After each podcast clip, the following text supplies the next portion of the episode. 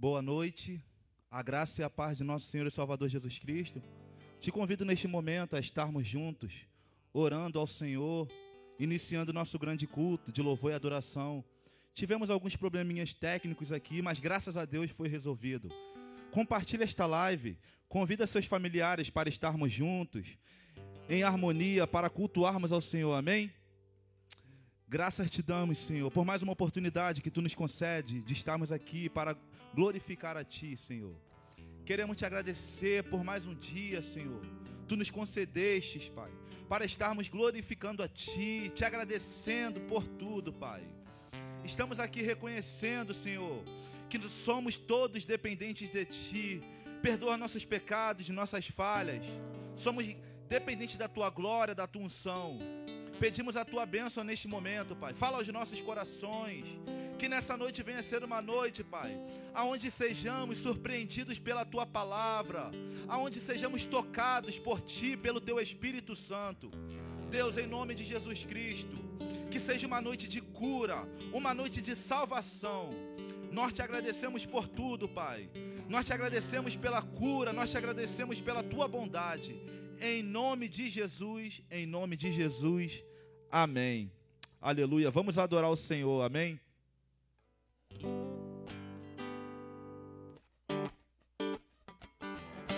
Qual formoso és, Rei do universo, tua glória enche a terra e enche os céus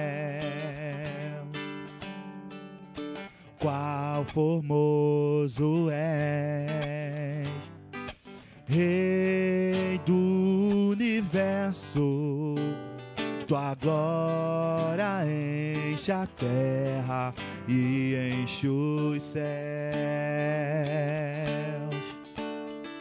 Tua glória enche a terra, tua glória enche o céu tua glória enche minha vida, Senhor. Maravilhoso é estar em tua presença. Maravilhoso é poder te adorar. Maravilhoso é tocar nas tuas vestes. Maravilhoso é te contemplar, Senhor. Qual formoso és? Qual formoso és? Rei do universo, tua glória enche a terra e enche os céus. Tua glória, tua glória enche a terra. Tua glória enche o céu, tua glória enche minha vida Senhor. Maravilhoso é estar em tua presença. Maravilhoso é poder te adorar.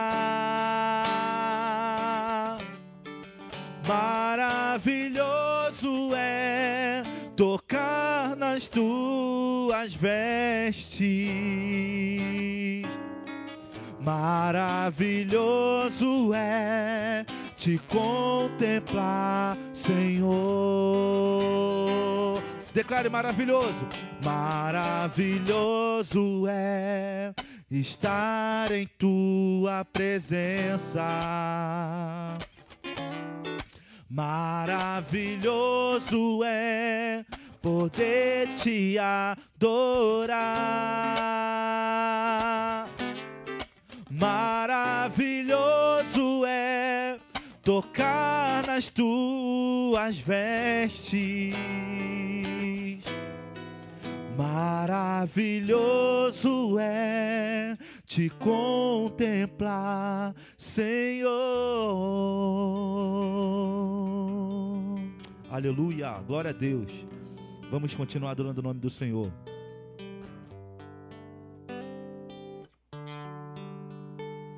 Eu ando com meu Deus na rua.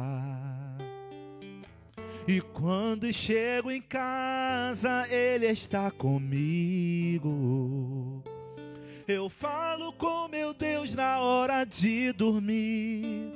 E logo quando acordo, digo: Eis-me aqui, sou de Jesus. E mesmo atarefado, sempre estou ligado. Eu não abro mão da presença do partido pão em cada comunhão. Graças, graças por tudo, sou de Jesus. Eu não posso te deixar por de uma coisa eu sei muito bem, a tua sombra que me guarda e tua misericórdia me sustém. Eu não posso te deixar, por de uma coisa eu sei muito bem, a tua sombra que me guarda e tua misericórdia que me sustém.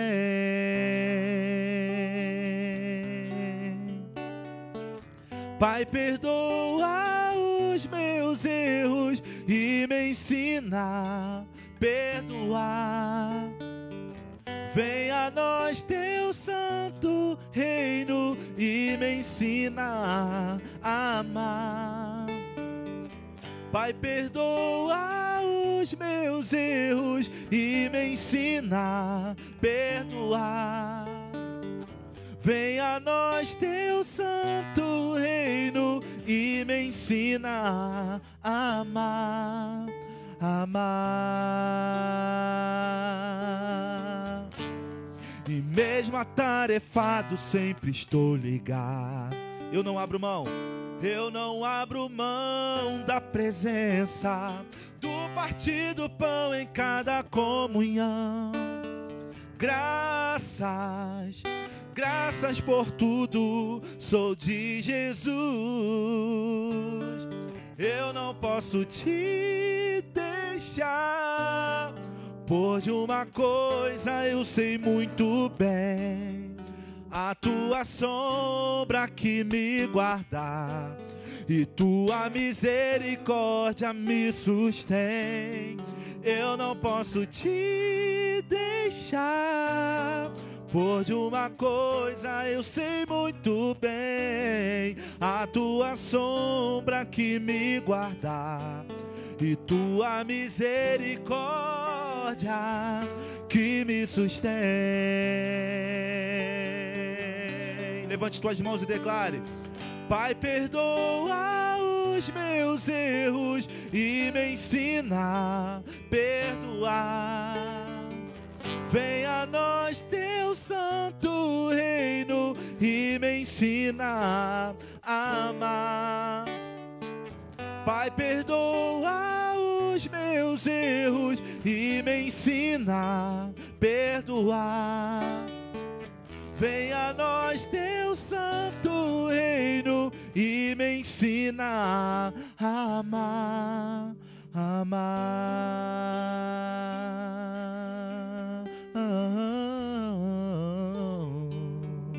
Aleluia.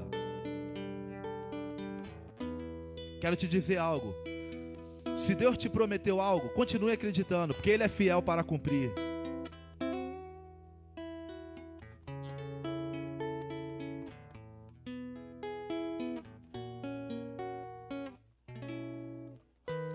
Parece mesmo que esse dia nunca vai chegar. Parece mesmo que suas promessas eu não vou viver, possuir a terra onde a honra leite e mel, com meus filhos ao redor, vi suas bênçãos sobre os meus. Declare mais uma vez. Parece mesmo que esse dia nunca vai chegar. Parece mesmo que suas promessas eu não vou viver, possuir a terra onde a honra leite e mel, com meus filhos ao redor vi suas bênçãos sobre os meus. Aquele, aquele que começou a boa obra em minha vida é fiel, ele é fiel, não descansará,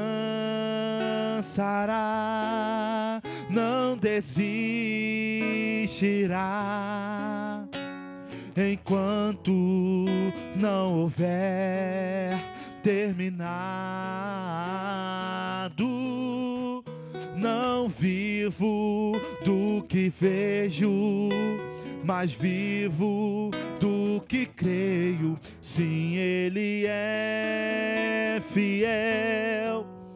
Jesus é fiel. Eu não morrerei, antes viverei todo bem do Senhor, assim na terra e no céu. Todo bem do Senhor. Todo bem do Senhor aqui na terra e no céu. Aleluia, agradeço a oportunidade em nome de Jesus.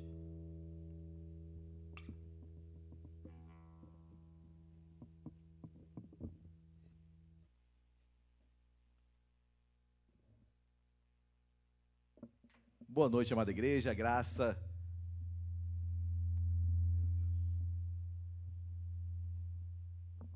Som, som.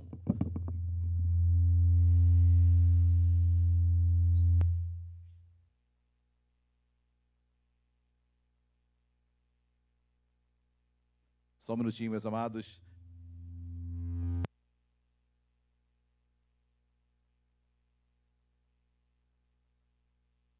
Som, som.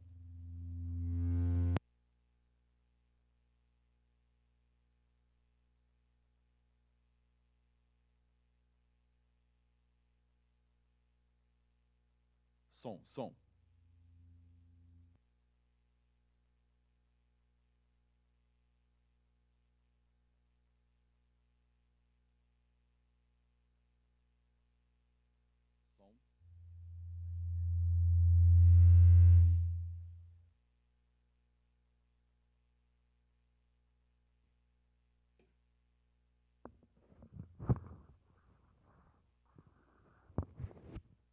Som. Som. Boa noite, meus amados irmãos. Desculpem nosso problema aqui técnico. Estamos fazendo algumas mudanças no nosso som, na nossa câmera. Inclusive, ela está um pouquinho distante é, nesta.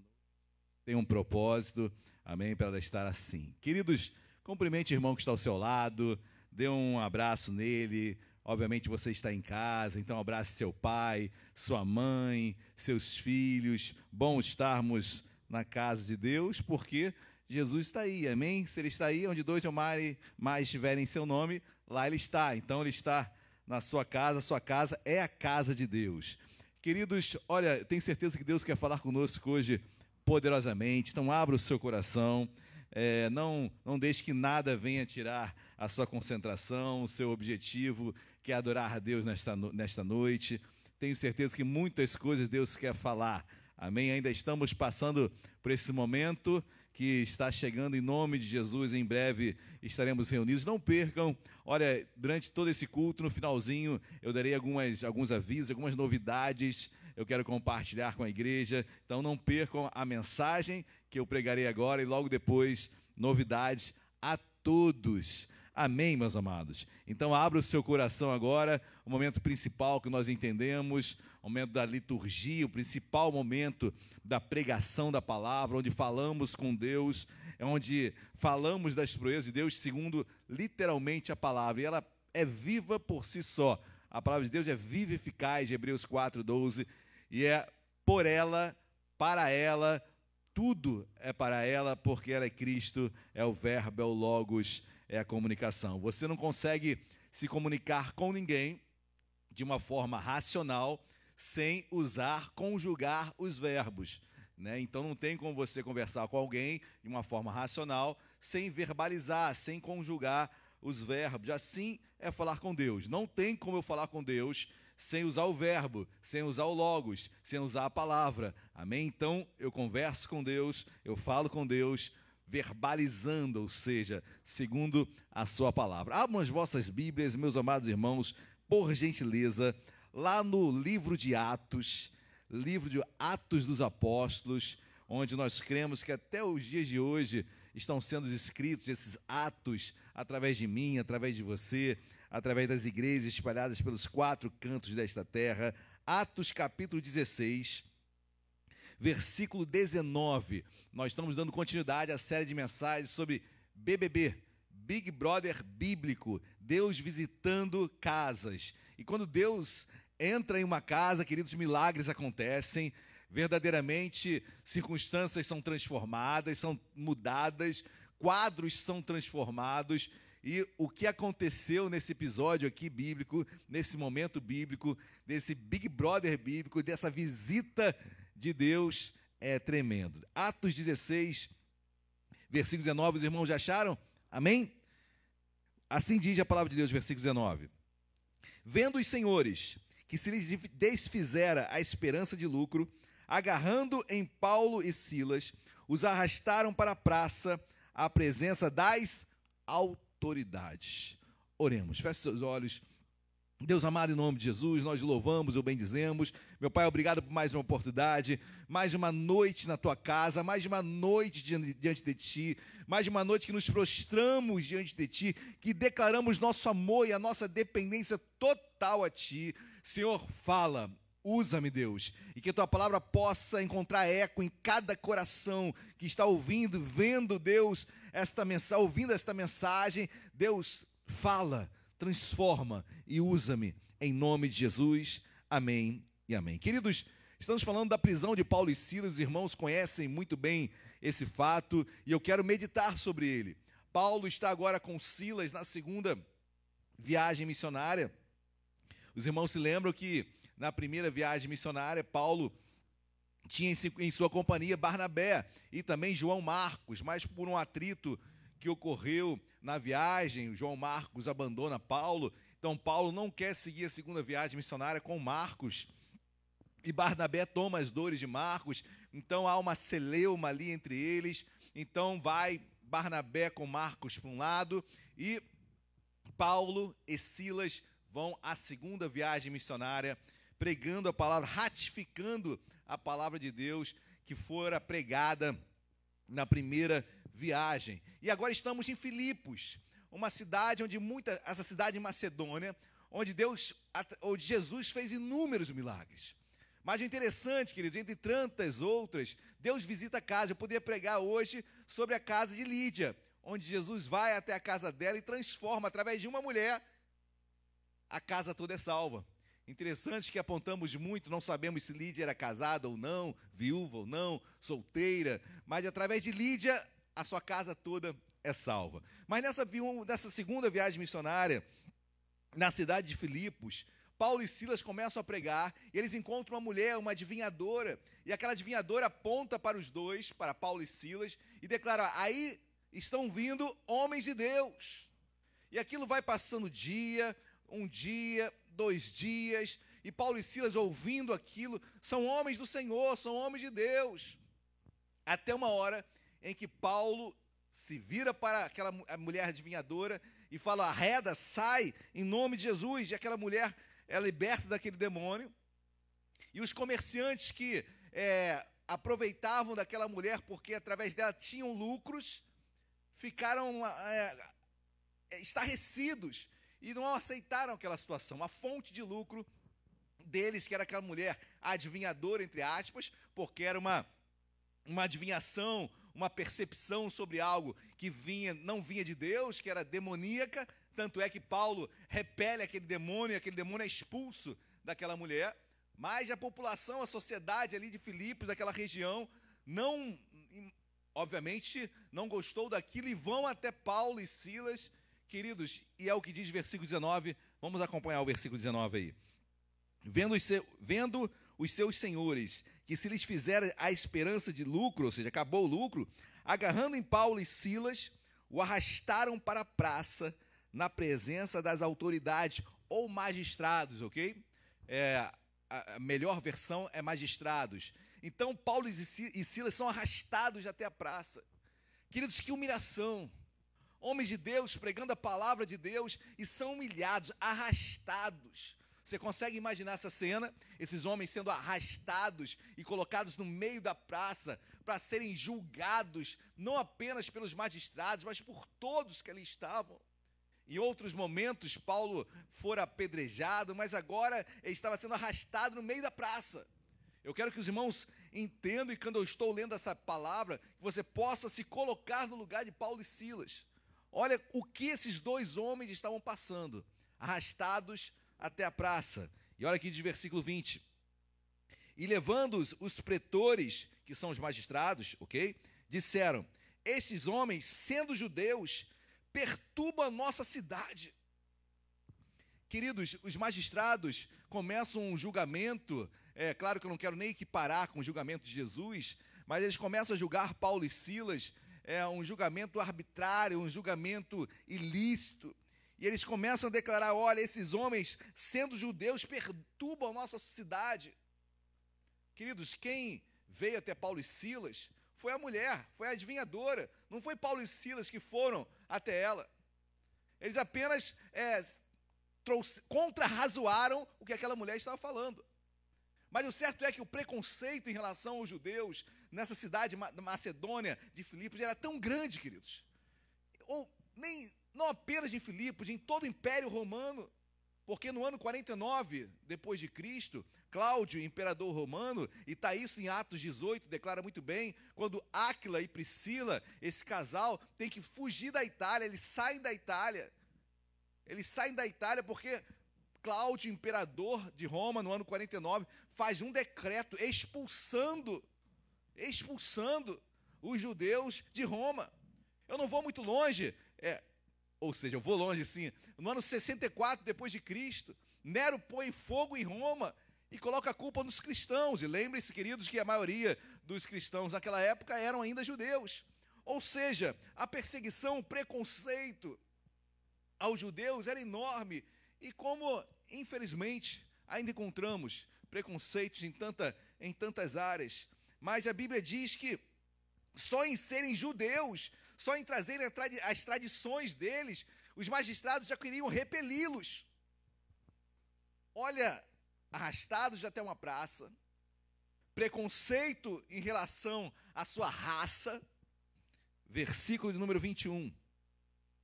Perdão, 22, né? 22.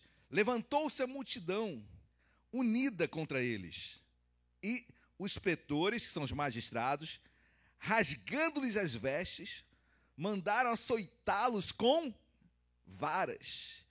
Queridos, aqueles magistrados, olha o julgamento arbitrário. Eles não nem, nem julgamento houve. Eles não foram levados ao tribunal. Eles não tiveram direito ao contraditório, à ampla defesa. Eles não tiveram, eles foram julgados ali em praça pública. A Bíblia diz que eles tiveram as suas roupas rasgadas, talvez tenham ficado é, nus, no Paulo e no Silas, porque as suas roupas foram rasgadas, e mais, mandaram açoitá-los com varas, foram açoitados, sem julgamento prévio, foram julgados, não levaram em conta a, a, a, se eram culpados ou não. Queridos, a presunção da inocência foi deixada totalmente de lado. Olha o que Paulo e Silas passam. Açoitados, tiraram as suas roupas. Queridos, além do julgamento ilegal, além do julgamento arbitrário, lembre-se, Paulo e Silas eram cidadãos romanos. Eles poderiam, como em outros momentos Paulo alegou, eles poderiam ter alegado a cidadania romana e fugirem daquele julgamento, daquele, daquela situação.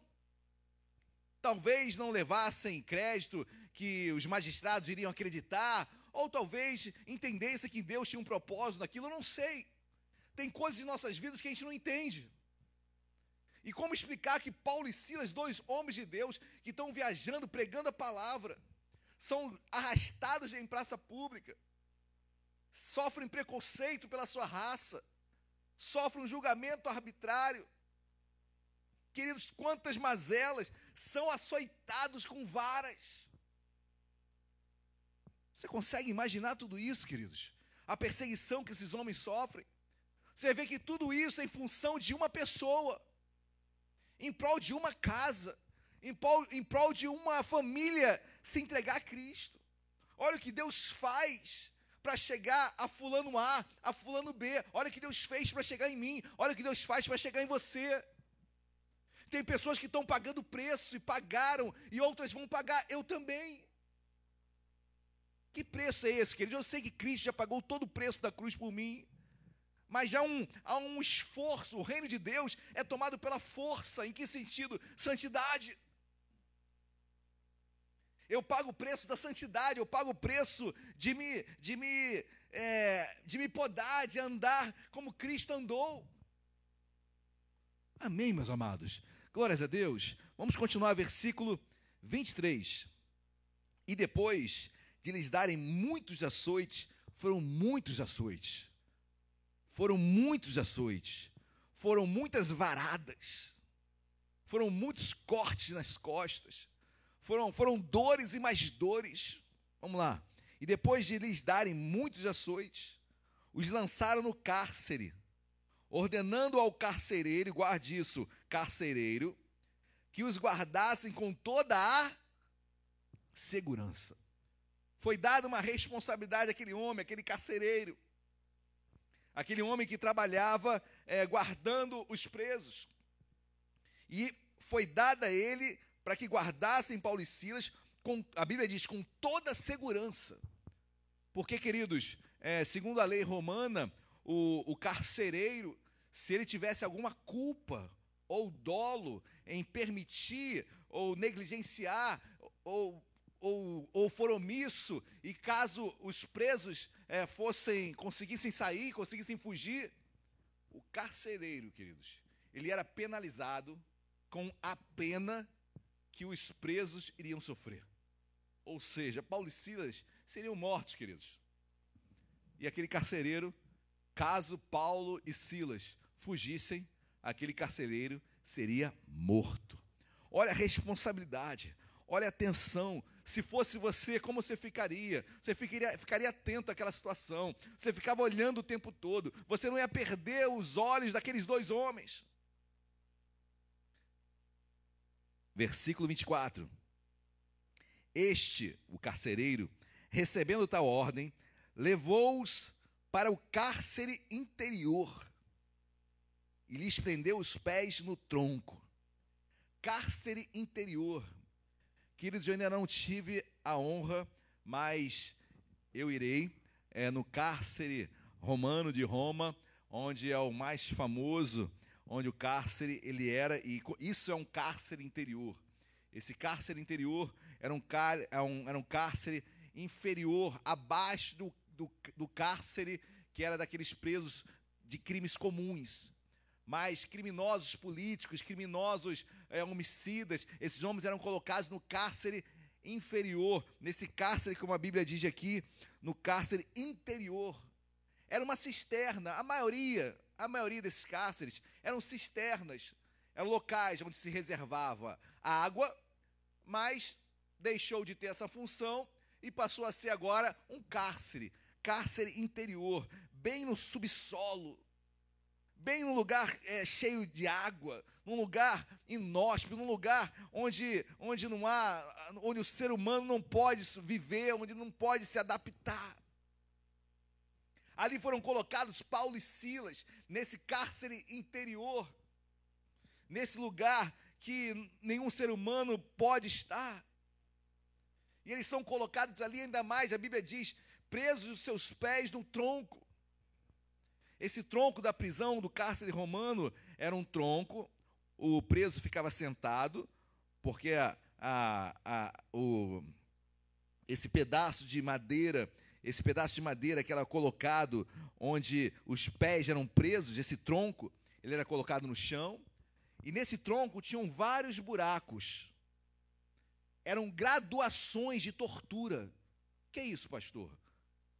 Conforme a tortura era o grau da tortura, um, um pé era colocado no buraco oposto e o outro no mais oposto. Então aquele preso ficava com as suas pernas realmente abertas, numa, estendendo demais. Eram graduações de tortura. Você consegue imaginar isso? É necessário que eu, que eu frise, é necessário que eu aponte todo esse sofrimento que Paulo e Silas passou para que eu entenda o que é adoração. Eu estou falando tudo isso para chegar num, numa palavra: adoração. Eu estou fazendo e, e ratificando, apontando, acentuando todo esse sofrimento, porque eu quero chegar no sacrifício de louvor. Eu quero chegar na, no momento onde a pessoa aos olhos naturais, não tem justifica alguma, justificativa alguma para louvar, para cantar, para elogiar Deus. Mas dela, a Bíblia diz que ninguém sabe orar como convém, mas o Espírito Santo intercede por nós, intervém em nós com gemidos inexprimíveis. São orações que são gemidos, são orações que são realmente é, do nosso interior, são orações que saem do âmago da nossa alma. Olha que diz o versículo de número 25. Por volta da meia-noite, guarda isso, querido. Por volta da meia-noite. Por volta da meia-noite, você está fazendo o quê? Ah, pastor, estou dormindo já há muito tempo. Por volta da meia-noite, você está fazendo o quê, minha amada irmã, meu amado irmão, meu amado ouvinte? O que, que você está fazendo à meia-noite? Estou assaltando a geladeira. Pode ser também. Eu não sei o que você está fazendo, mas à meia-noite, imagina agora à meia-noite, no cárcere interior, num lugar úmido, num lugar onde o ser hum, não foi feito para o ser humano, num lugar onde devia haver, e com, e com certeza havia, ratos, baratas, escorpiões. Imagina esse homem à meia-noite, sem enxergar nada, sem enxergar nada, esses homens, Paulo e Silas, com os pés presos no tronco, sendo torturados, doendo, esticando as suas pernas. Versículo 25. Por volta da meia-noite, Paulo e Silas oravam e cantavam louvores a Deus e os demais companheiros de prisão escutavam. Queridos, no meio de tudo isso, Paulo e Silas oravam e cantavam louvores. Meu amado irmão, isso é ou não é sacrifício de louvor? Você acha que Deus não vai ouvir um cântico desse? Ou você acha que Deus não vai ouvir um louvor desse? Queridos, João 16, 33, no mundo passaremos por aflições, mas tem de bom ânimo, Jesus venceu. Então, se ele venceu, nós venceremos. Deixe-vos a paz, a minha paz vos dou, não vou lá dou como o mundo dá. A nossa paz não está limitada a estarmos bem ou mal. Paulo e Silas contradizem tudo isso. Essa paz que é no espírito, ela tem que contagiar a minha alma, e não a minha alma contagiar o meu espírito. Mas Paulo e Silas, em meio a tudo isso que eu falei, todo, no meio de toda essa dor, eles cantavam e oravam. E a Bíblia diz no finalzinho do versículo 25: E os demais companheiros de prisão escutavam. Escutavam. Eu não sei quem eram os demais que estavam ali, presos junto com Paulo e Silas. Talvez ali tivesse um homicida, talvez tivesse ali um, um, um estuprador, talvez tivesse ali um, um, preso político, talvez tivesse ali um, um homem que cometeu uma rebelião contra Roma, não sei. Mas eles escutavam a oração e o, can, e o canto daqueles homens. E quando isso acontece, meus amados, milagres estão por vir. Eu quero te convidar a adorar a Deus em minha dor. Um dos maiores convites que Deus faz à adoração se chama dor. Dificuldade, renúncia. Eu quero te convidar nesta noite mais uma vez a adorar a Deus nisso tudo que você está passando. Porque questionar não me trouxe novidades. Murmurar não é novidade. Falar mal de Deus não é novidade em meio às dores. Tem que aparecer alguém que mude esse quadro. Tem que aparecer alguém que tenha um coração contrito e quebrantado, um coração diferenciado. Um coração que não se atenta pelas coisas que se veem, mas sim pelas que não se veem, porque as que se veem são temporais e as que não se veem são eternas. 2 Coríntios capítulo 4, Paulo vai ensinar isso à igreja de Corinto.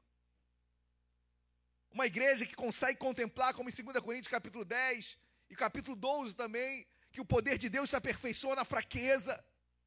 Quando fraco é que sou forte. Olha o mistério, queridos.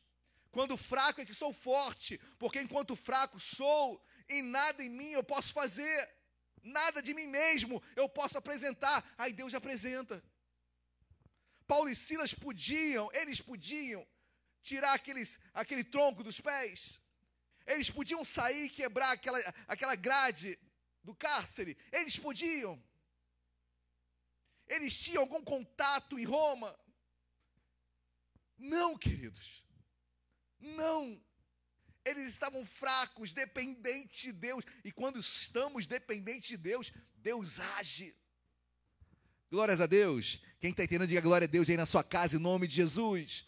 Deus vai te honrar, Deus vai te abençoar, Deus vai abrir a prisão versículo de número 26.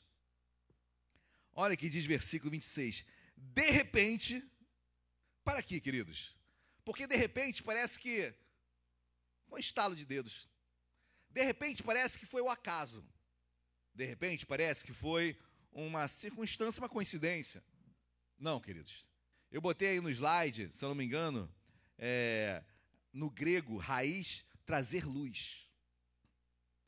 De repente, no grego, quando você vai na raiz da palavra no grego, quer dizer trazer luz. Esse de repente está consubstanciado em oração, em louvor, em meio a não ter justificativa alguma plausível, natural. Esse trazer luz, esse de repente, esse agir de Deus está no âmago de um coração que não tem justificativa normal e adora Deus. Aí Deus intervém no mundo natural com aquilo que é espiritual, que é sobrenatural, porque o que é impossível, impossível para os homens é possível para Deus. Queridos, que lindo, de repente, olha o que acontece. E você já entendeu que não é de repente, é luz, é Deus. Deus é luz, nós somos a luz do mundo. E esse de repente é interessante, muito trazer no grego, que é trazer luz, porque eu estou falando de um lugar sombrio. Eu estou falando de um lugar escuro. Eu estou falando de um lugar em trevas. Eu estou falando de um cárcere interior. Eu estou falando de uma cisterna abandonada, úmida. que não havia luz ali, e Deus traz de repente luz. É a minha oração, meu amado, em nome de Jesus, de repente, luz naquilo que está escuro na sua vida, luz sobre aquilo que você não consegue entender, luz sobre aquilo que você não consegue compreender, luz sobre a doença que está aí, luz sobre o desemprego que está aí, luz e o milagre acontecendo.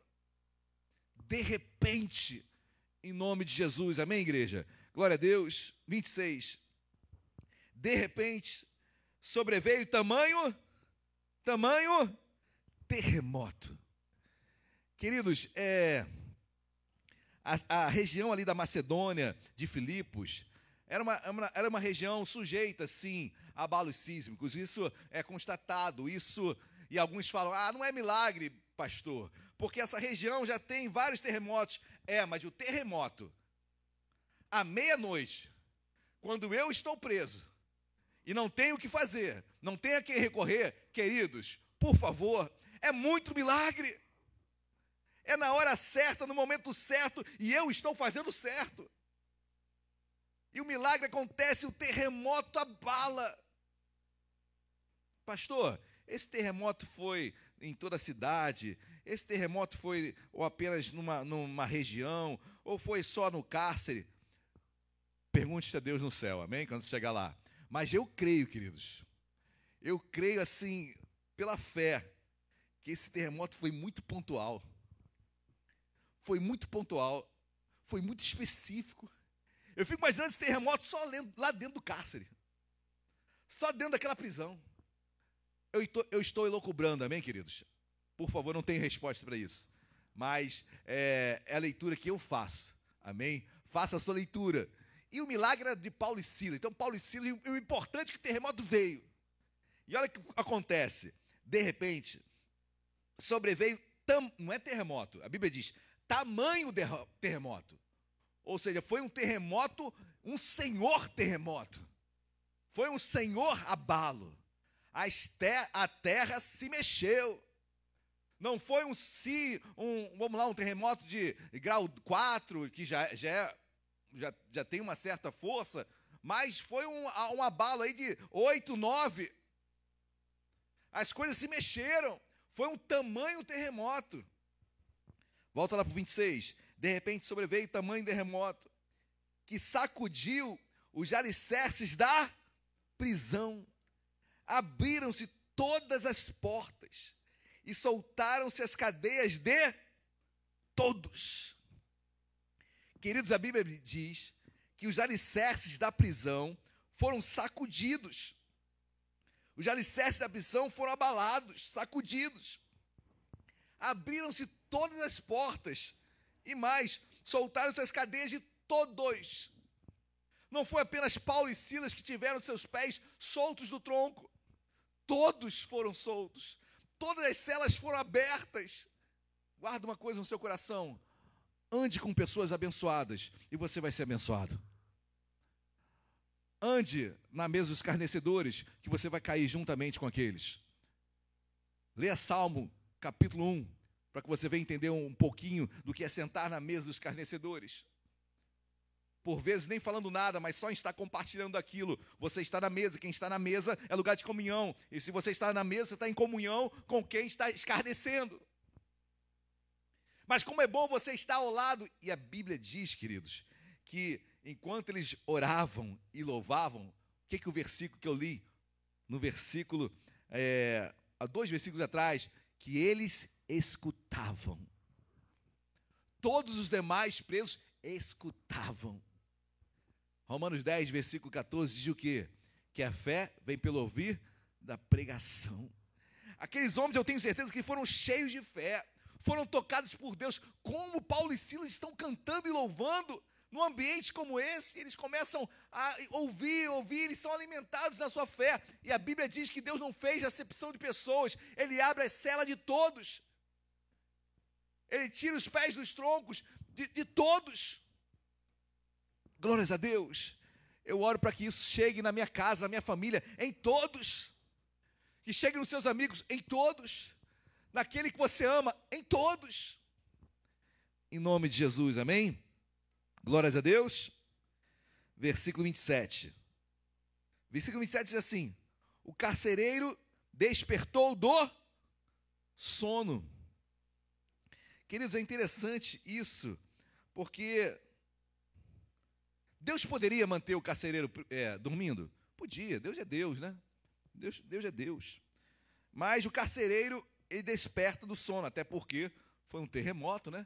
E o carcereiro desperta do sono, e olha o que a Bíblia diz: o carcereiro, 27, o carcereiro despertou do sono, e vendo abertas as portas do cárcere, puxando da espada, ia suicidar-se, supondo que os presos tivessem fugido.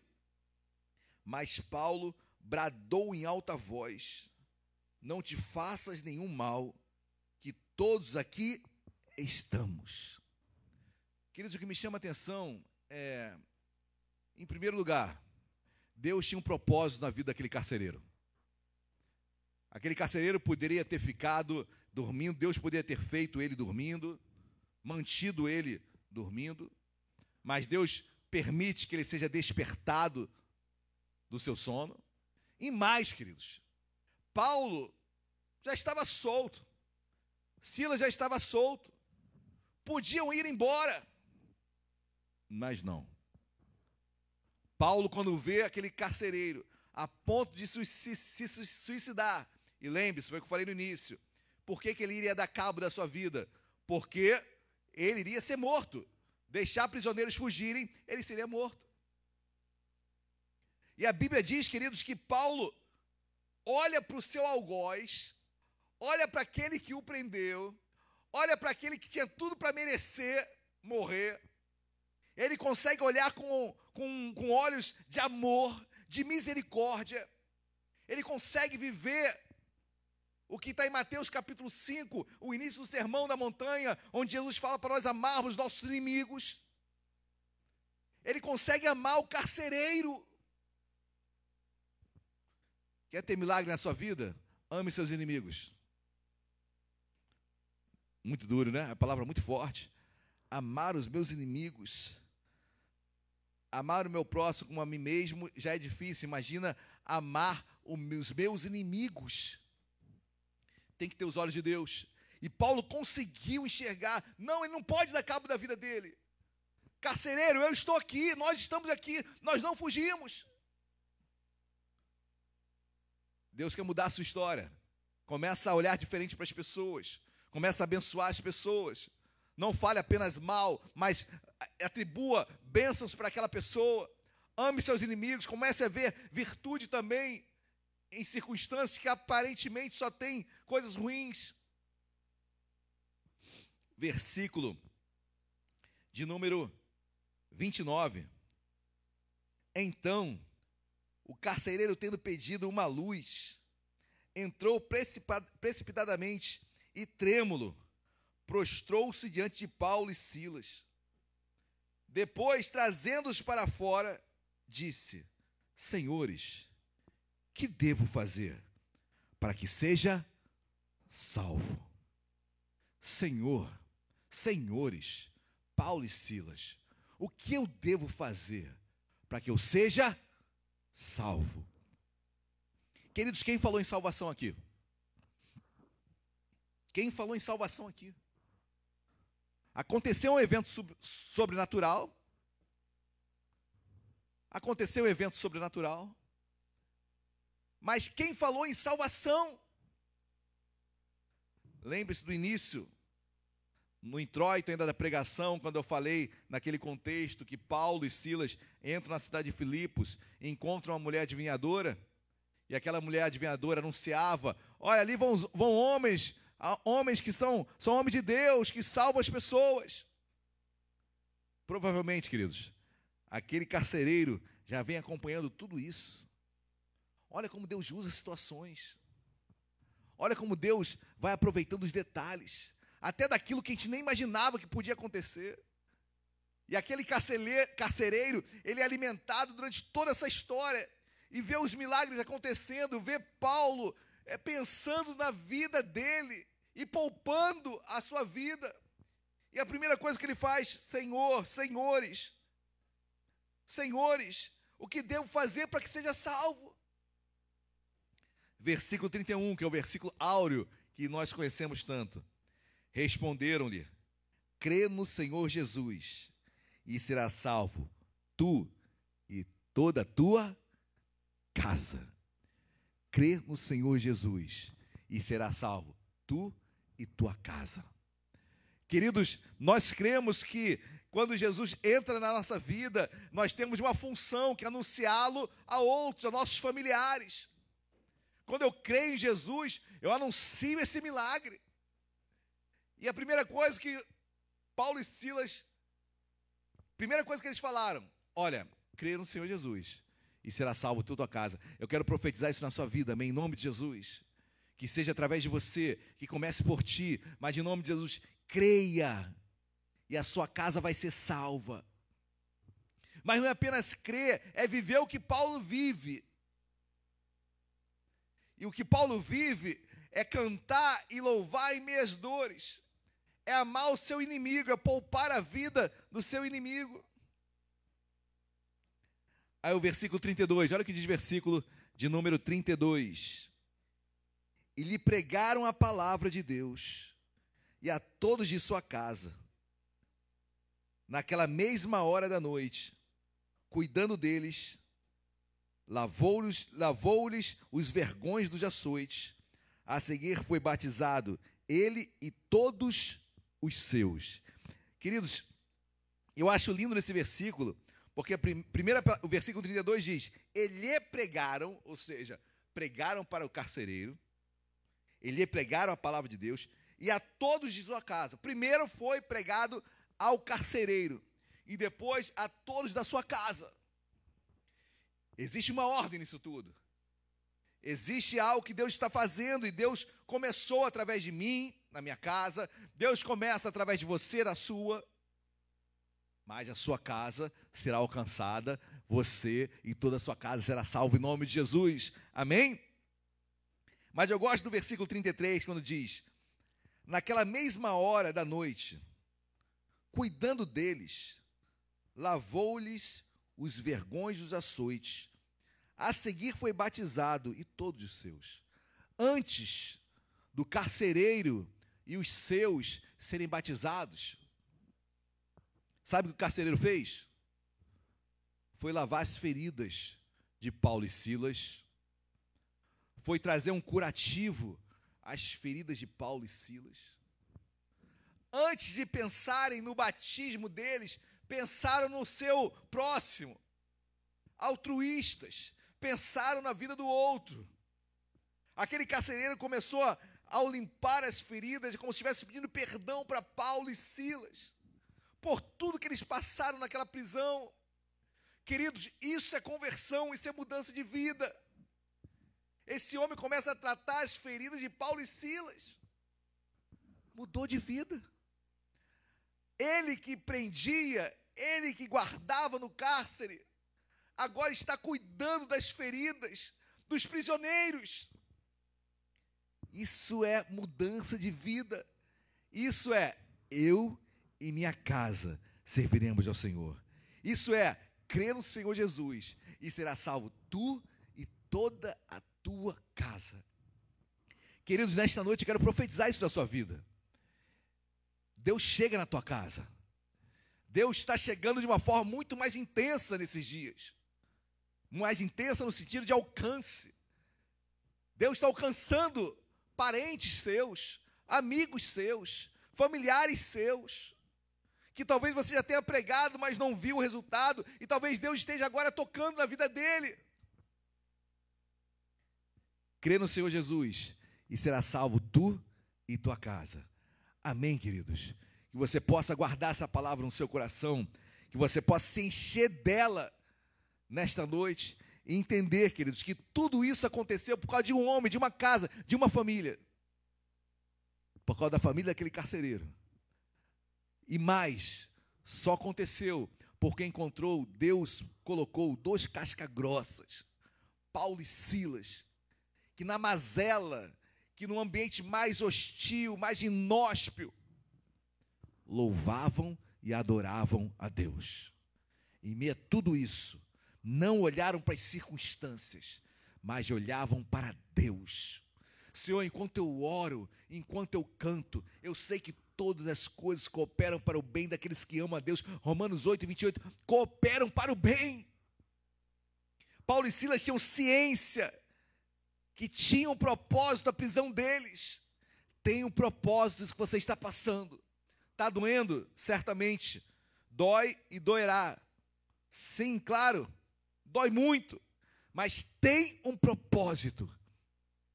E é sobre isso que nós temos que orar, queridos. Amém? E o propósito é eu e minha casa servirmos a Deus. O propósito é eu, através de mim, através de você, toda a nossa casa encontrará Cristo, terá um encontro com Cristo. Amém, queridos? Vamos louvar a Deus. Vamos chamar atenção para as nossas vidas. Assim como Paulo e Silas cantavam e louvavam. Olha uma pergunta boa. Qual era a canção? Paulo, Silas, qual a canção? Qual foi a canção que vocês louvaram? Lá naquela prisão, lá naquela prisão é, em Filipos, na Macedônia, o que vocês louvaram? Queridos, eu não sei. Obviamente a Bíblia não diz qual é a letra, qual foi a letra. Mas eu sei que foi uma, um louvor de um coração contrito e quebrantado. Eu quero convidá-lo nesta noite a você louvar a Deus com esse coração. Que você louve a Deus de todo o seu coração, em nome de Jesus, amém?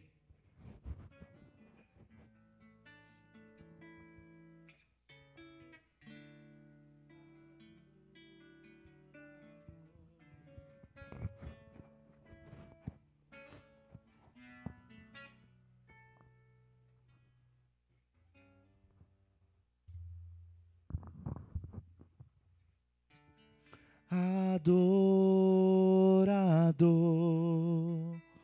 É tudo que eu sou, adorador.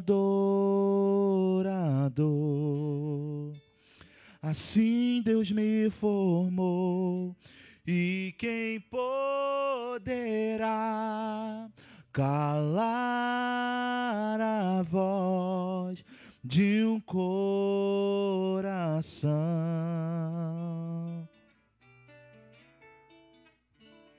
Se eu subir ao céu, eu sei que lá está. Se eu mergulhar no mais profundo mar, nunca poderei me ausentar do teu olhar. Tu és o Deus que me sondas. Tu és o Deus que me vê.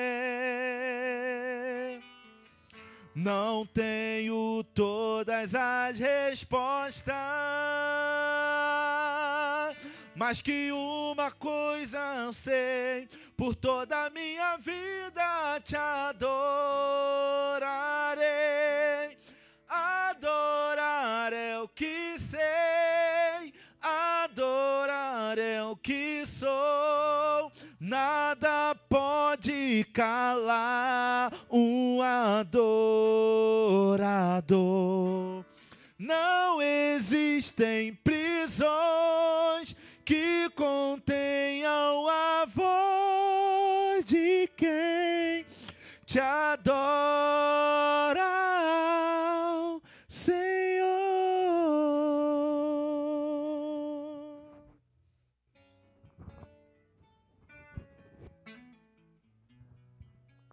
Feche seus olhos aí no seu lugar. Não há prisão, queridos. Por mais tempo que ela exista, não há prisão que possa resistir à sua adoração, ao seu louvor, às suas orações. O Senhor vai quebrando todos os grilhões de agora.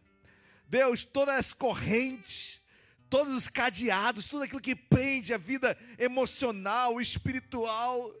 Deus, tudo que tem empreendido a vida ministerial, toda prisão financeira. Deus, nós quebramos todas as correntes em nome de Jesus nesta noite. Não há grilhão, não há corrente, não há cadeado, não há portão, Deus, que resista à oração, Deus, aos cânticos a Ti. Há um terremoto na tua casa agora, meu amado, minha amada irmã, no mundo espiritual. Jesus, eu repreendo todo mal. Tudo que não se chama Deus, tudo que tem impedido esse homem de adorar, de louvar. Toda frieza espiritual saia agora em nome de Jesus. Que esse terremoto agite o seu espírito, o meu espírito, o nosso espírito. Senhor, porque quando isso acontece, todos que estão ao meu lado são contagiados. Deus, a tua palavra diz que escutavam a oração e os louvores entoados por Paulo e Silas. A tua palavra diz que todas as celas foram abertas, todos os, os, os grilhões, todas as cadeias foram quebradas e abertas. Não ficou nada trancado, Senhor. Tu não fazes a obra pela metade, a tua obra é completa. Senhor, então faz tudo aquilo que tu começaste, aquele que começou a boa obra em nós, há de aperfeiçoar até o dia de Cristo Jesus. Aperfeiçoa a tua obra na minha casa, na casa do meu irmão, na casa da minha irmã. Esse homem que está preso no vício, nas drogas, Senhor, nós repreendemos em nome de Jesus. Essa família que está com o divórcio por sair, Senhor, nós profetizamos nesta noite restauração de lares e casamentos cadeias sendo quebradas, no mundo espiritual quebradas. Senhor, profetizamos salvação nesta casa. Crê no Senhor Jesus, será salvo tu e tua casa, do maior até o menor. Nós cremos. Começa conosco, Deus. Começa com a tua igreja, Senhor. Começa com esta família que está ouvindo essa mensagem, Senhor. E nós te adoramos por tudo, meu Pai. Obrigado porque tu foste até a casa daquele carcereiro. E ali ele foi transformado. Obrigado, Deus, por ter ido e por estar e por continuar em nossas casas. Senhor, nos ensina a adorarmos a Ti em minhas dores. Nos dê um coração, Senhor, contrito e quebrantado nos ensina, meu Pai, cada vez mais e mais, a adorá-lo em espírito e em verdade, e não na alma e na mentira, e não adorá-lo nas circunstâncias quando estão boas, mas adorá-lo em todo tempo. Senhor, obrigado porque Paulo e Silas nos ensinam isso. E quando isso acontece por um homem, por uma casa, por uma família, Senhor, esse homem iria se suicidar. Esse homem ia dar cabo da sua casa, da sua família, de si mesmo. E, consequentemente, sua família iria perecer, sua família iria sofrer. Mas uma casa toda é salva por causa de dois homens que reconhecem Deus em todos os seus caminhos. Senhor, nós o reconhecemos em todos os nossos caminhos. Endireita as nossas veredas, Senhor. E obrigado Obrigado por tudo, porque entendemos que tu estás no controle. Nós cremos em nome de Jesus. Amém e amém. Querido, se você crê nisso, dê um glória a Deus aí no seu lugar. Dá uma linda salva de palmas a Jesus. Glórias a Deus. Amém. Amém. Pode voltar ao seu assento se você está em pé, ou pode voltar a deitar se você estava sentado. Mas eu quero continuar adorando a Deus Quero ainda continuar pregando a Deus é, nesse momento de contribuição, nesse momento de dízimos ofertas, onde adoramos a Deus também com as nossas finanças, onde chamamos a Deus também para a nossa, nossa dispensa, onde Deus tem olhado para nós. Olha, você que você que não pertence à Igreja Nova Vida de Vila Isabel, sinta-se muito à vontade nesse momento em participar ou não. Se você não tem entendimento, não dê nada. Ou se você tem entendimento, mas não tem alegria, também não dê nada. Espere o dia em que você tenha encontro com Jesus. Espere o dia que você entenda o que é dizimar e ofertar. Amém? Entendimento e alegria. Deus abençoa. Nosso slide aí tem um texto de Provérbios, capítulo 3, versículo 9. Todos os cultos eu tenho pregado sobre esse texto. Honrar o Senhor com, com os teus bens e com as primícias de toda a tua renda. Eu honro a Deus com as minhas finanças. quando eu contribuo, eu honro a Deus. Você não está honrando a ninguém, a, a, a mais ninguém. Você está honrando a Deus. E eu tenho certeza, quando Deus encontra corações assim, alegres, corações generosos, coração com entendimento, Deus te abençoa. Nós não dizimamos e ofertamos por barganha, mas eu tenho entendimento também que Deus supra as minhas necessidades. Eu tenho entendimento também que aquilo que eu planto eu colho. Eu tenho entendimento também quando eu sirvo a Deus, Deus obviamente se relaciona comigo. Quando eu me relaciono com Deus, Deus me abençoa. Amém? Então quero profetizar sobre a sua vida financeira bênçãos sem medida. Amém? Que a sua casa seja abençoada, que a sua família seja abençoada. Nesses tempos difíceis, nesses tempos de crise, que Deus venha supri-lo, supri-la em todas as coisas. Amém, queridos? Então aí na sua no seu slide, no slide que está passando aí, tem a conta nossa na Caixa Econômica Federal, a nossa conta corrente. Basta você fazer uma transferência agora e que Deus abençoe a sua vida ricamente.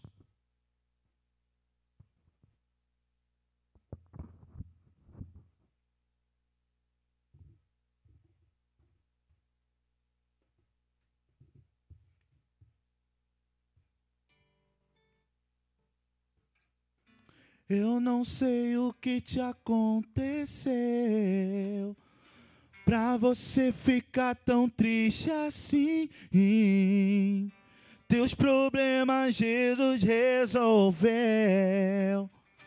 Tua dor então chegou ao fim.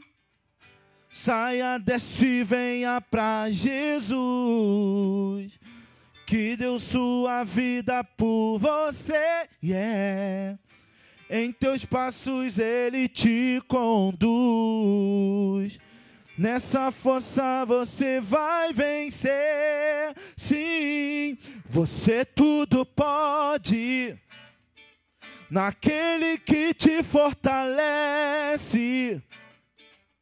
Ele te enche de gozo e paz, te faz um vencedor. Você tudo pode naquele que te fortalece.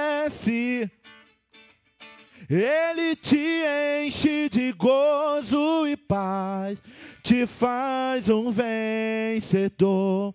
Sim, eu posso vencer, por Jesus me ungiu, Sua mão estendeu, Ele me redimiu. Seja na luz do dia ou nas noites sem fim, Jesus está comigo comigo, porque tudo posso naquele que me fortalece. Ele me enche de gozo e paz, me faz um vencedor.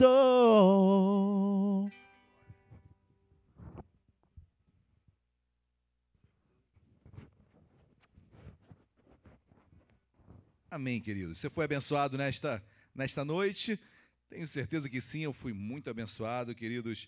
Esse é um texto que, obviamente, você já conhece, eu também conheço, mas sempre Deus tem algo novo para nós. Eu, eu fui muito abençoado, muito edificado com essa série. Estamos, eu creio eu, na quinta mensagem, né? Faltam mais duas casas a serem visitadas. Não percam BBB, Big Brother Bíblico, na outra quarta-feira. Queridos, eu quero dar alguns avisos. Primeiro, um aviso da live dos jovens, né? Tem a live dos jovens sábado, sábado às 18 horas, live com nosso nossa liderança, com Fernando, Sheila, auxiliados pela Luan, Eloá, a live dos jovens. Teremos uma live também do quarteto, nosso amado irmão Rodrigo, então, que vai passar também no sábado, só que às 19 horas. Então você já emenda a live dos jovens 18 até 19, e depois já emenda na live do nosso irmão Rodrigo, quarteto, do quarteto que ele faz parte de louvor. Não percam essa live de louvor com o quarteto do nosso querido amado irmão Rodrigo. Amém, meus amados. Glórias a Deus. Eu quero dar alguns, algumas informações rápidas Primeiro, é culto amanhã. Nossa live de amanhã, não, né? As lives agora é, no Instagram são as terças-feiras, toda terça-feira, às, às 20 horas. Então, nós. Né, ontem nós falamos sobre. Continuaremos sobre relacionamento, só que relacionamento família e igreja. Então, ontem eu e Luciana ministramos sobre a, quando negligenciamos a família em prol da igreja. E nós falamos sobre isso.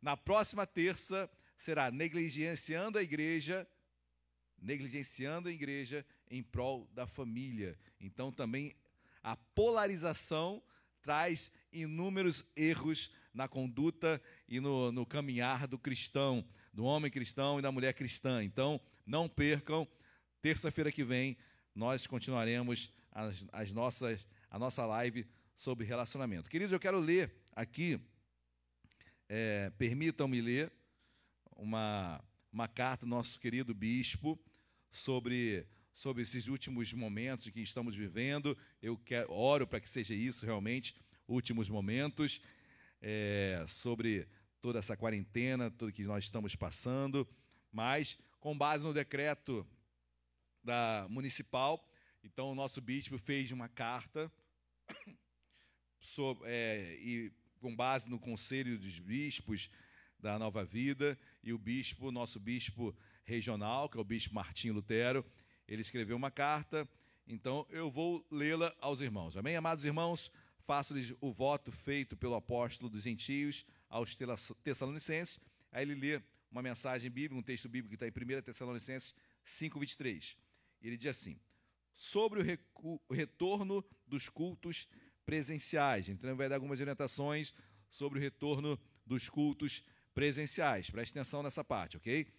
Tem de vista a autorização da Prefeitura para o retorno dos cultos presenciais, conforme publicado no Diário Oficial desta segunda-feira, 25 de maio, ainda que tenha recebido informações sobre o retorno de cultos em várias igrejas, já no dia seguinte a tal declaração, lembro que dia 25 foi segunda-feira, né? Então, na terça-feira já tinham igrejas é, que já estavam se adequando a esse decreto e que já estavam abrindo os seus cultos presencialmente.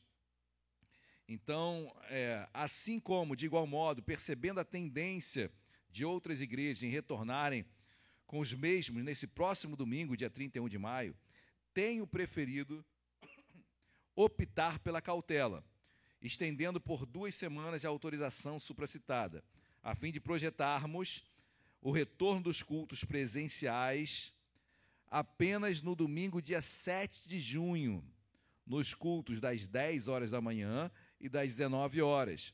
Ocasião do dia 10, voltaremos a celebrar presencialmente a ceia do Senhor. Então, guarde isso. Retorma, retornaremos aos cultos presenciais dia 7 de junho, 10 horas da manhã e às 19 horas. É o primeiro domingo do mês domingo de ceia. Então vamos cear juntos. Quanto aos cultos da semana, nosso, no nosso caso aqui, quartas e última sexta-feira do mês, só os retornaremos a partir de julho.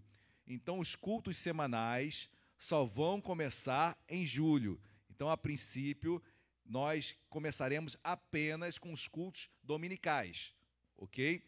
e os semanais, os do meio da semana, com retorno a partir de julho, portanto, um mês depois do retorno dos cultos de domingo.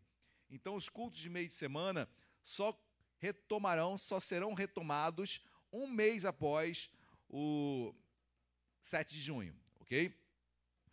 É, vamos lá. Sobre os cultos presenciais, manteremos cuidados indicados e por todos conhecidos, tais como a disponibilização de álcool em gel em vários locais da igreja, recepção, banheiros, cantina, oferecimento de máscaras aos que precisarem.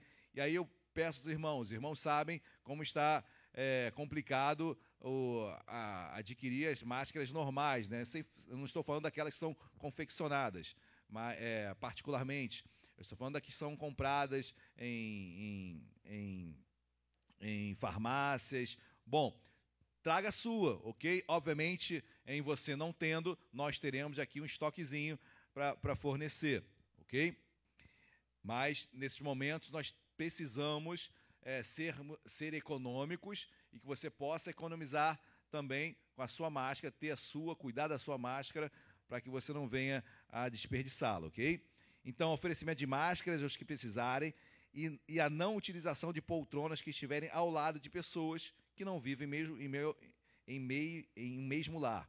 Ou seja, nós teremos aqui um espaço é, de uma poltrona, tá bom? Em outras palavras, nossa presença, a capacidade aqui da igreja, será reduzida é, no mínimo em 50%. Então, nossos cultos, é, que tenham 100 pessoas, um, um, um, número de pessoas de 100 pessoas, é, teremos apenas, a igreja fechará com 50 pessoas. Tá bom? Nós ainda estamos estudando a possibilidade de abrirmos dois cultos de manhã. Então, é, porque o irmão vem para a igreja e dá com a porta fechada, porque a capacidade já chegou ao máximo. E ele vai ficar sem o culto.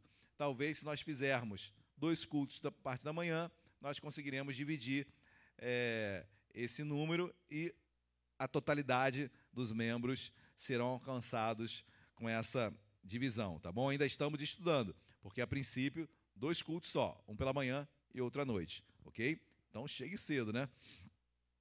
É, infelizmente, precisamos orientar que pessoas que tenham 60 anos ou mais permaneçam em suas casas. Continuaremos transmitindo os cultos de forma online. Recomendação semelhante é, que partilhamos aos integrantes dos demais grupos de risco. Então, todos que integram os grupos de risco, o nosso conselho é um conselho, tá bom? Ah, não vai entrar, é impedido. Não, ninguém vai fazer isso, obviamente, tá bom? Mas é um conselho, é quase que você assinando um termo de responsabilidade sobre qualquer coisa, tá bom? Então, nosso conselho, você que está inserido em qualquer grupo de risco, por favor, permaneça em casa. Nossos cultos, hoje você está vendo que a câmera está um pouquinho afastada, não é? Porque a câmera já está no local padronizado para os cultos presenciais. Ou seja, é, sempre agora nós teremos culto presencial e online também. Sempre. Então você que está no grupo de risco não ficará sem, ah, sem acompanhar os cultos. Tá ok? É, próximo sobre o retorno das demais atividades da igreja. Aí o pastor fala de algumas questões bem específicas de cada igreja. Então, certo é que a nossa escola bíblica dominical continuará sendo online, tá bom? Continuar sendo online. Qualquer grupo de vida está suspenso ainda. É, que mais? Que mais? É, qualquer reunião é, de diáconos, reunião de jovens, os jovens também está cancelado. Só futuramente nós retomaremos os cultos, é, o culto dos jovens, ok? Então vamos começar, vamos retomar os cultos com muita cautela, ver qual vai ser o desdobramento de tudo isso. Ok, meus amados? Então, evangelização nas ruas também, nós não iremos evangelizar nas ruas, porque outros podem entenderem de uma forma errônea o que estamos fazendo e nós iremos respeitar e temos que realmente ter esse cuidado. Então ele termina dizendo: creio que assim, agindo com cautela, dentro de um retorno gradual de nossas atividades presenciais, trilharemos um melhor caminho. Que continuemos orando para que Deus promova o fim desta mazela que aflige a sociedade, despertando a todos a que se voltem ao Senhor e ele termina com o segundo livro de Crônicas 7,14. Se meu povo se chama pelo meu nome, se humilhar e orar e me buscar e se converter dos seus maus caminhos, então eu ouvirei dos céus, perdoarei os seus pecados e sararei a sua terra. Amém, queridos? Eu estou muito feliz. Amém? Estamos iniciando, retomando. Então, eu sinceramente não tinha expectativas é, melhores do que essas. Então, dia 7 de junho, marque aí no seu coração. Ainda não vai ser o culto do abraço, porque ainda estaremos com todas essas limitações, ok? E até creio que esse culto do abraço vai demorar um pouquinho mais, mas vai ser o culto do. Vamos dar outro nome, meus amados? Vamos dar um outro nome para esse culto de recomeço, tá bom? Vai, vão pensando aí no nome, mas o importante é que nós estaremos juntos novamente, dia de ceia, 7 de junho, às 10 horas da manhã e às 19 horas venham estar conosco, você que não faz parte de grupo de risco algum, venha, venha estar conosco, eu tenho certeza que será uma bênção. Amém? Oi. Isso, e EBD, olha, domingo agora, EBD com o missionário Flávio Franco, online também. Tem o tema já?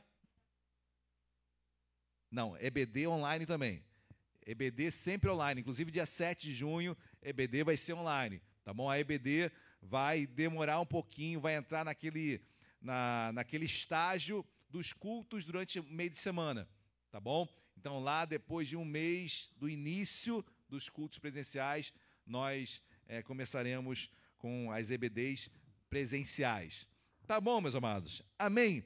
Você está feliz? Eu estou muito feliz e tenho certeza que é, são as primeiras notícias. A Bíblia nos ensina, é, está em Zacarias capítulo 2, é, não desprezais. Queridos, essa foi a primeira mensagem que eu preguei nesse imóvel aqui. Não desprezais os humildes começos. Então, não despreze o humilde começo. Amém? Aquele que despreza o humilde começo nunca será colocado em grandes conquistas. Amém? Ser fiel no pouco e sobre muito o colocarei. Se você não é fiel no pouco, certamente Deus não colocará sobre muito. E mesma coisa é em relação aos humildes começos. Eu tenho certeza que nós não podemos desprezar. É um começo humilde? É, mas é muito bom. Amém? Dia 7 de junho, marque no seu coração, bota aí, hashtag 7 de junho. Que? Bota o que, gente? Hashtag que? 7 de junho. Culto da saudade, culto da ombrada. Olha, hashtag 7 junto, culto do. Aí bota aí. E vamos ver o que, qual será o, menor, o melhor nome.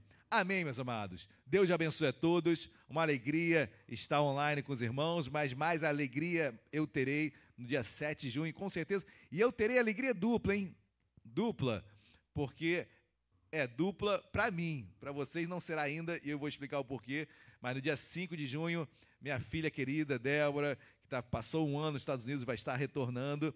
Mas por ela estar vindo de outro país, principalmente Estados Unidos, então ela vai ter que ficar aí numa quarentena de no mínimo 15 dias. Então a igreja não terá o contato com ela durante 15 dias. Eu vou ter, e vou aproveitar bastante. Então não perco, amém, queridos? Tenho certeza que Deus vai falar muito aos nossos corações e vai ser um dia emblemático. Dia 7. 7 é o número perfeito, né? Então não tinha momento melhor. Feche seus olhos, curva sua cabeça. Vamos orar, vamos agradecer ao Pai. Deus amado, obrigado por tudo, obrigado pela, pela palavra ministrada nesta noite. Deus, obrigado porque quão difícil é orar e adorá-lo no meio de um lugar tão, tão hostil, tão inóspio, mas em meio a essas dores que tu nos ensinas a adorarmos a ti. Deus, obrigado. Abençoa o teu povo, abençoa a tua igreja, abençoa, Pai, o dia do nosso retorno a este lugar, onde iremos fazer uma grande festa para ti, Deus. Obrigado pelo, pelo recomeço, eu te peço, meu Pai, abençoa nosso país, abençoa o nosso estado. Nós repreendemos toda a corrupção, toda a mazela. Deus, Tu és um Deus que honra, tu és um Deus que coloca e que tira. Deus, toda autoridade é constituída por ti. Por isso, Deus, sê com elas. Deus, estende a tua mão sobre cada autoridade municipal, estadual, federal. Senhor, abençoa o nosso país, livra de todo mal o nosso país. Senhor, nós repreendemos essa mazela que, em nome de Jesus, nesse ato sim, de ousadia, nesse ato, sim, pensando em nossa nação, pensando na saúde também, porque com muita cautela, com muita, com muita observância das normas sanitárias, Deus, queremos fazer tudo isso. Guarda a nossa nação, guarda o nosso Estado, guarda a nossa economia, Senhor, nós oramos pelo nosso país, pela nossa presidência. Abençoa, Pai, o nosso presidente em nome de Jesus. Dá, meu Pai, discernimento, dá, Senhor, sabedoria no falar. Senhor, em nome de Jesus, guarda a nossa nação e nos livra dessa praga. Nos livra, Pai, desse vírus em nome de Jesus. Que a cura venha por ti, sim, mas também levantando, papai, a medicina, que a vacina venha a ser o mais rápido possível, Deus, providenciados, remédios. Senhor, guarda as nossas famílias, guarda a tua igreja. E que o amor de Deus, Pai, a graça e a paz, nosso Senhor e Salvador Jesus Cristo, e as doces consolações do Espírito Santo de Deus, seja sobre as nossas vidas, hoje para todo sempre. Toda a igreja diga amém e amém. Deus abençoe a sua vida. Uma noite abençoada em nome de Jesus.